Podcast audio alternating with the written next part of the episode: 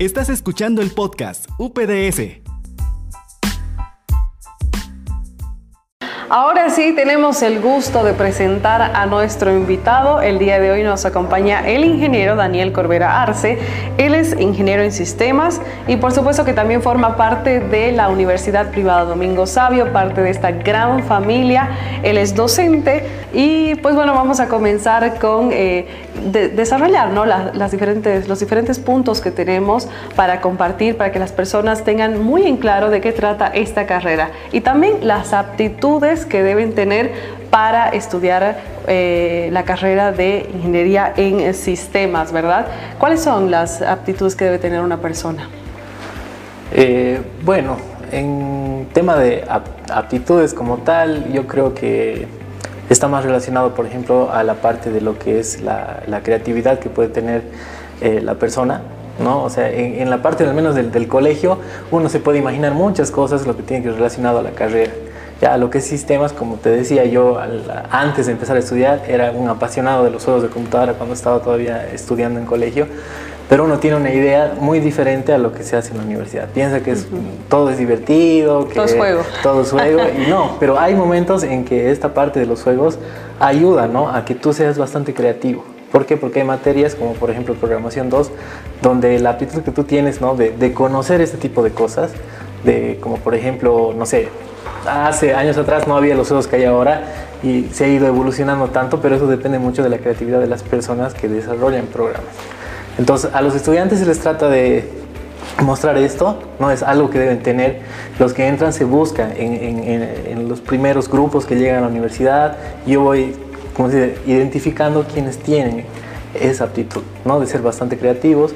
Por otro lado, lo que tiene que ver es ser igual innovador, presentar cosas nuevas. Siempre me ha pasado que dentro de los cursos había alguien que iba un poco más allá, o cosas nuevas que en ningún momento les habían dicho, entonces ellos tienen que ser igual innovadores. ¿Ya? Eh, se tiene que tener igual, de cierta manera, conocimientos básicos en lo que es sistemas operativos, computadoras, pero no es necesario que sea bastante amplio, porque eso lo aprenden aquí, pero hay que tener una buena base, ¿no? Es algo que creo que es hecho requisito para todos en todo lugar, tener conocimientos básicos de lo que es una computadora, manejar paquetes, al igual que el inglés, ¿no? Es algo que ya se... Claro. Es algo como conocimiento general, de cierta forma, ¿no? Por otro lado, tener la parte de... Eh, el lado eh, de capacidad ¿no? de resolver problemas eh, que sean un poco más abstractos y aplicar bastante lógica al momento de resolver. Eh, algo que me pasaba y siempre les decía a mis estudiantes, al menos a los últimos que están constantemente en redes sociales, es de que has visto esos juegos que te salen en Facebook y te dicen, ¿no? es más, no sé, una hamburguesa más una Coca-Cola y ah, dan un resultado por más de que parezca bastante gracioso y que todos lo hacen, que son bastante sencillos, eso ayuda mucho. O sea, el, hecho de poder tener, o sea, estar en, ese tipo de juegos o en esa lógica que, te dan y vos sigues un, cierto patrón para resolver algo, es algo bastante eh, útil en, en nuestra carrera. Parecería que no, pero es así, son cosas sencillas, ¿no? Donde tú comparas obtienes valores en base a ciertas referencias o patrones y puedes hacerlo. Claro, por eso hablamos de aptitudes, ¿no? Pero no estamos cerrándonos, porque una persona que le gusta la tecnología y que tal vez no tiene, no es, no es creativo, por ejemplo, puede estudiar la carrera. Sí, sí. Puede desarrollar la creatividad. Se vuelven creativos. O sea, yo, por ejemplo, cuando entraba no era nada creativo en la universidad y después he empezado a hacer un, hasta diseño gráfico y cosas así que tenía que ir en la aplicación, lo vas aprendiendo y, va saliendo, ¿no? Va naciendo en ti. Yo creo que cuando ya llegas al final de la carrera y has desarrollado muchas cosas, que es lo que vamos a hablar después, pero eso es algo que hace de que una persona que esté entrando a la carrera que le llame ¿no? la creatividad a hacer algo más allá es, está bienvenido dentro de la carrera, ¿no? es algo bastante importante. ¿no? El hecho de poder igual resolver diferentes tipos de problemas, sobre todo con la parte de la lógica que uno puede tener y ha desarrollado en el colegio, igual es bastante útil. Perfecto. De ahí las materias como matemáticas, física, son muy importantes, pero desde mi punto de vista no serían las más importantes, porque algunas personas dicen, no, yo no estudio sistemas porque es solo matemáticas y física, y no es así. O sea, tiene mucho que ver, es bastante útil, pero yo puedo ser desarrollador de aplicaciones y no dedicarme mucho a la matemática. Se puede. O sea, son cosas que se pueden hacer. Hay veces ahí es una limitante, ¿no? Entran y dicen, no, a mí no me gusta. No me gusta el cálculo, no me gusta la matemática, me salgo. Pero no es eso, no es solo eso. Tienen que animarse, ¿no? A probar, intentar, a tener la iniciativa, como en todas las carreras. Hablando ahora sobre la formación profesional, particularmente sobre la malla curricular que tiene la UPDS de esta carrera de la ingeniería en sistemas. Eh, ¿Cuáles son las materias? ¿Cómo se divide? ¿Hay práctica? ¿No hay práctica? ¿Es 100% teórica? Eh, ¿Cómo es?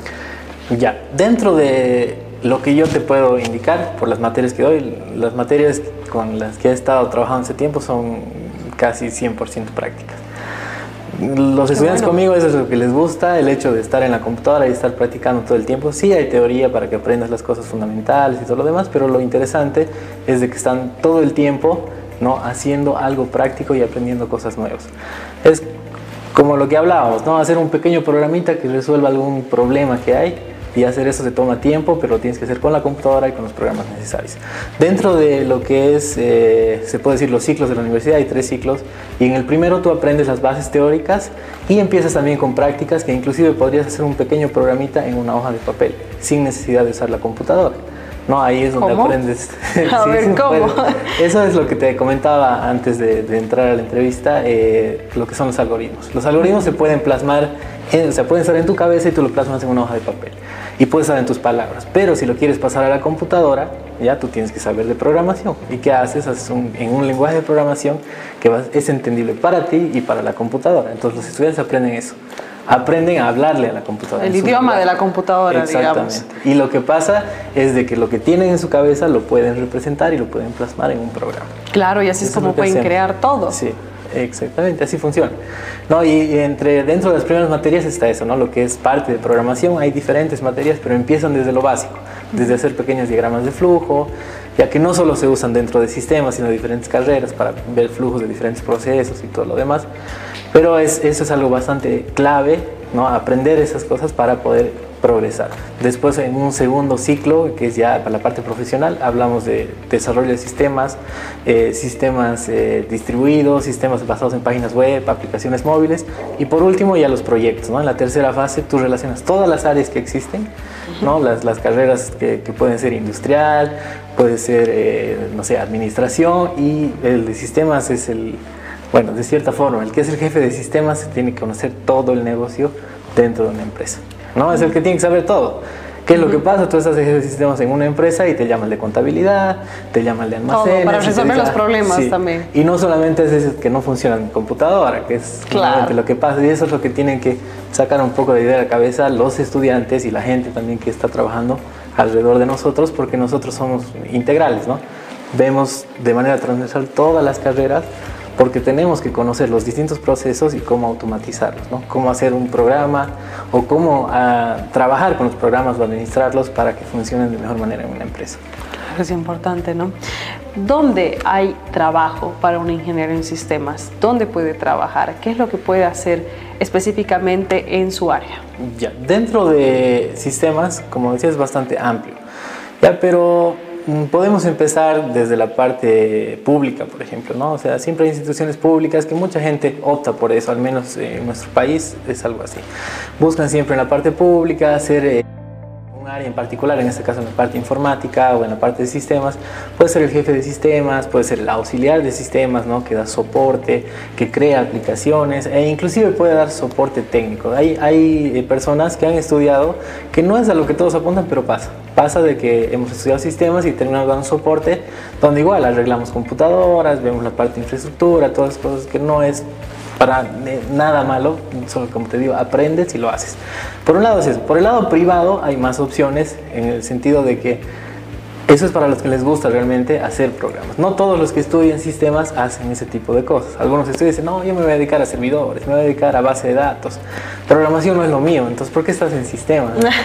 Pero es que es amplio, o sea, se puede hacer varias cosas. Pero eh, los que son desarrolladores es, eh, tienen ¿no? una parte especial que se puede decir que saben que se puede hacer algo que es tuyo, que vos lo creas, ¿ya? y al crearlo, es como que has dado vida a algo, ahí que es tuyo y lo quieres cuidar, eh, entran en esto y no quieren salir. O sea, entran ahí y dicen, no, a mí me gusta desarrollar, no quiero saber nada más. ¿Y qué buscan? Buscan una empresa, una empresa privada puede ser. Por ejemplo, aquí en Tarija no hay tanto, pero muchas personas de aquí se han ido. Se han ido, por ejemplo, a Cochabamba, se han ido a La Paz y están ahí trabajando en empresas grandes, ¿no? Hay una empresa como en Cochabamba, es Halasoft. Hay varios de los estudiantes que han estado conmigo, se han ido ahí, están estudiando, les está yendo bastante bien. Igual a La Paz, han ido a Code Road, inclusive dan clases ahí personas que estaban aquí y hemos compartido mucho en el aula y todo, están ahí. Entonces, dentro de la universidad hay un potencial bastante grande, ¿no? Y en, Bolivia como tal, en Tarija, hay potencial para irnos a otro lado. Hablando sobre las capacidades del profesional, ¿qué, qué capacidades desarrolla al momento de estudiar esta carrera? Yo creo que un ingeniero de sistemas eh, al final no se vuelve, como te decía, bastante creativo, sobre todo al momento de resolver problemas. Porque eso es lo que aprendes. O sea, tú aprendes a resolver problemas porque los algoritmos son para eso, por ejemplo. Lo que te decía, ¿no? Los pasos que sigues para resolver algo. Todo está basado en eso. Ya, además de esto, hay que tomar en cuenta eh, que te vuelves un experto en tecnología.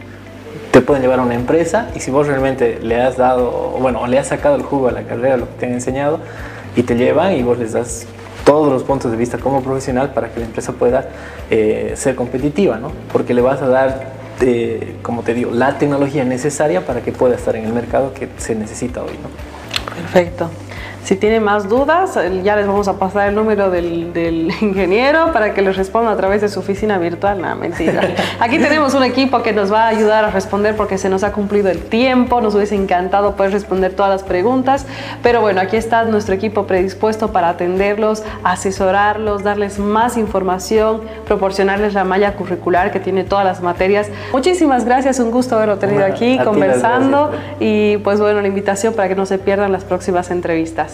Nos vemos.